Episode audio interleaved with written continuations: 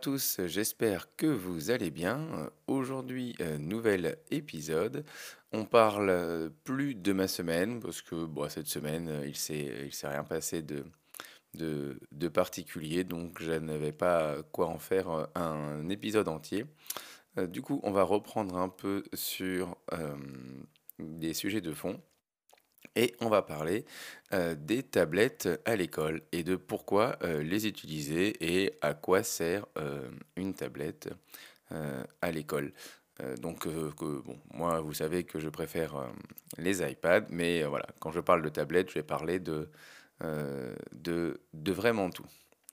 Alors, qu'est-ce qu'on peut faire avec une tablette à l'école? Et bah souvent, euh, c'est compliqué parce que bah, les, euh, les enseignants euh, ne sont pas formés et ne savent pas quoi faire, ne quoi proposer aux élèves. Et effectivement, il ne suffit pas de leur mettre une tablette dans les mains pour que, voilà, magie du numérique, tout se passe bien. Alors, Déjà, euh, il faut savoir ce qu'est une tablette. Une tablette, euh, moi je trouve que c'est euh, un outil de création avant tout, où, les élèves doivent être actifs.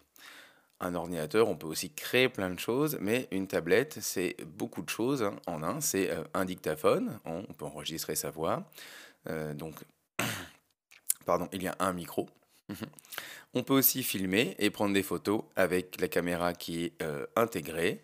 On peut monter directement euh, des petits films avec euh, une application de montage vidéo.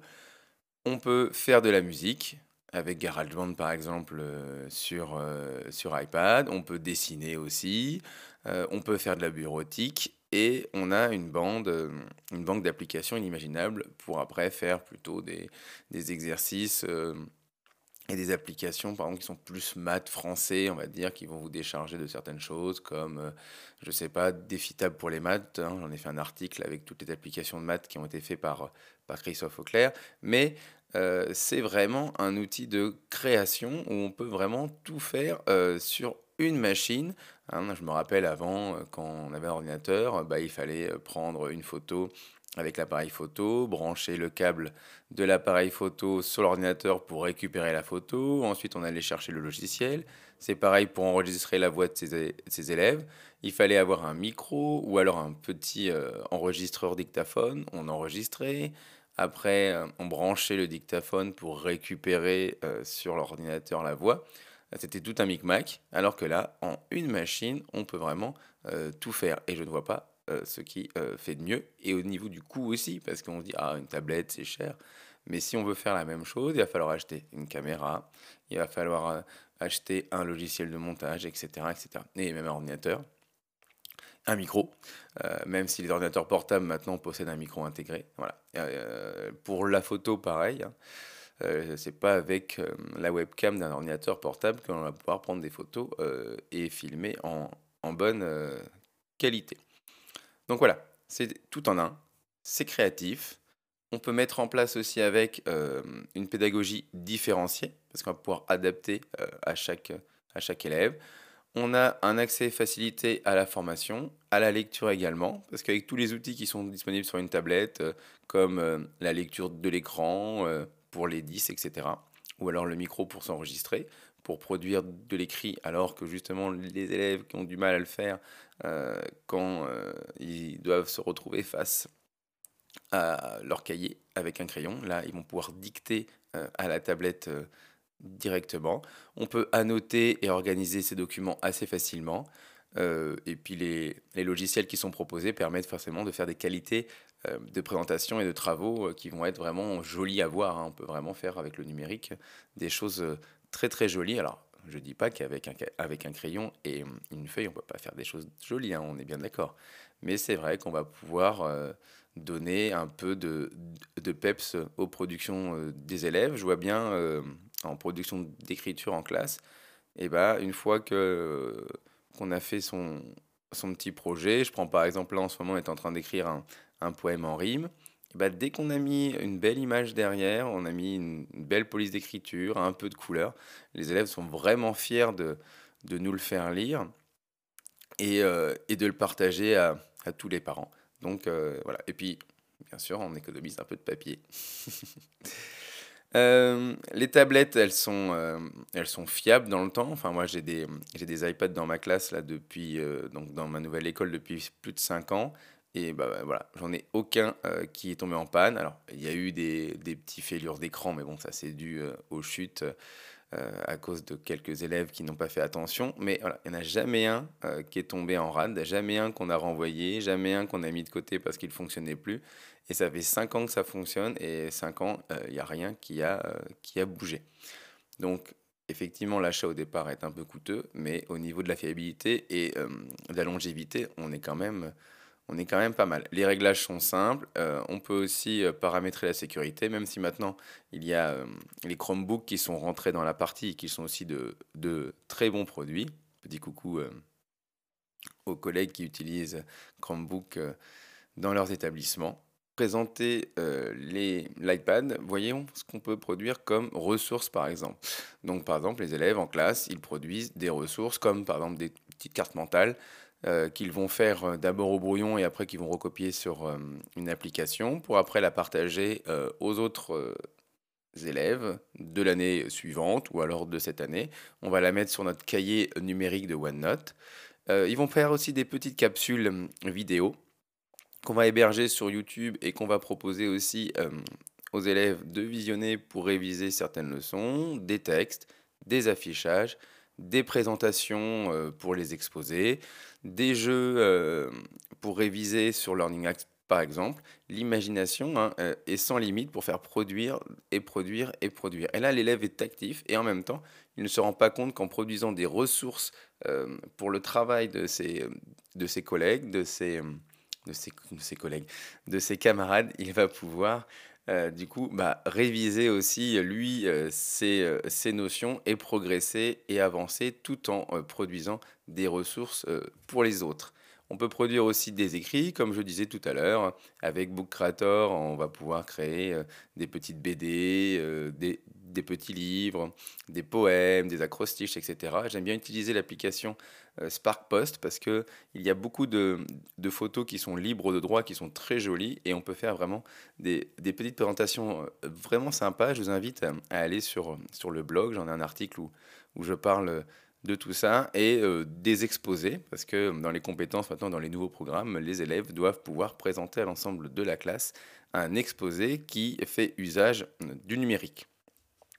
Voilà. Et puis, comme je disais, voilà, quand on écrit pour le maître, c'est bien, mais quand euh, on peut écrire, faire un beau texte comme ça, le partager aux parents ou le partager avec la tweet classe aux autres classes qui nous suivent, euh, bah, les élèves sont vraiment valorisés et la motivation, bah, malheureusement, est un peu plus grande. Alors, voilà, c'est pas que un effet motivationnel, mais c'est vrai que même moi, en tant que, en tant que prof, j'aime bien faire des choses jolies euh, avant de les présenter à mes élèves plutôt que de leur donner juste, je sais pas, une feuille où j'aurais écrit euh, l'exercice ou la situation euh, sur un, sur un papier comme ça, par exemple en histoire ou en géo, où j'aime bien faire des, des choses propres euh, et jolies.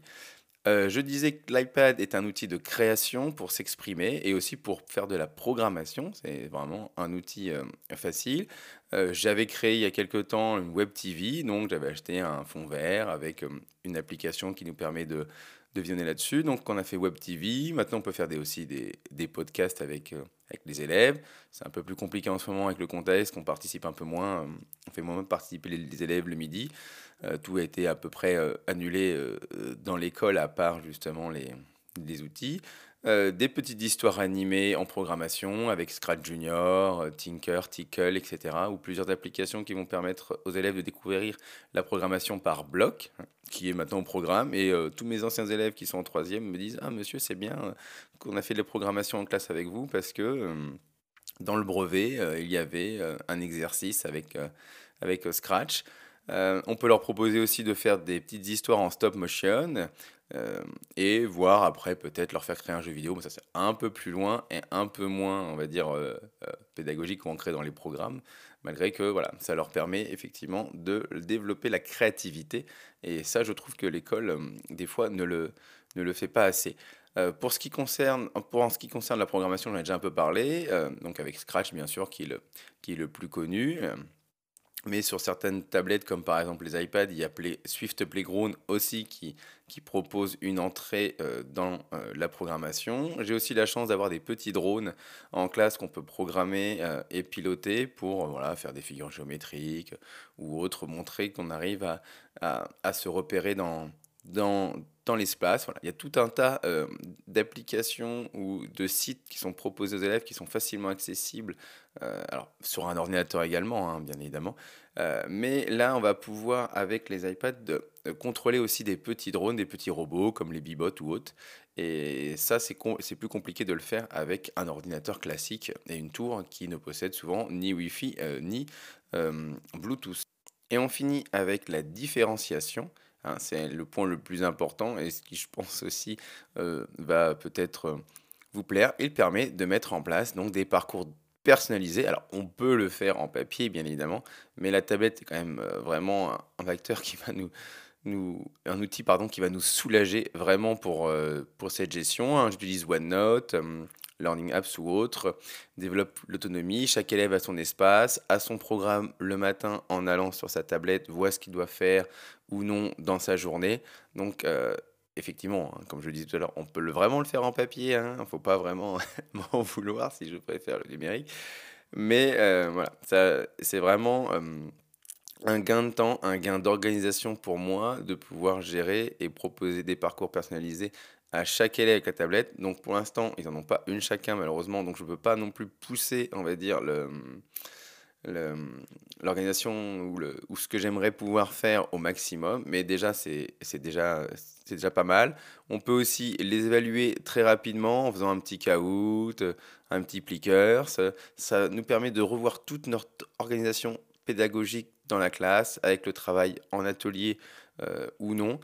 Euh, et aussi, on peut les faire progresser en développant l'autonomie, comme euh, avec les applications de mon école avec Rallye Lecture, Matero, euh, permet aux élèves de s'entraîner entre eux, de pouvoir peut-être passer en classe flexible, même si, je le redis une dernière fois, on n'a pas besoin d'un iPad pour le faire.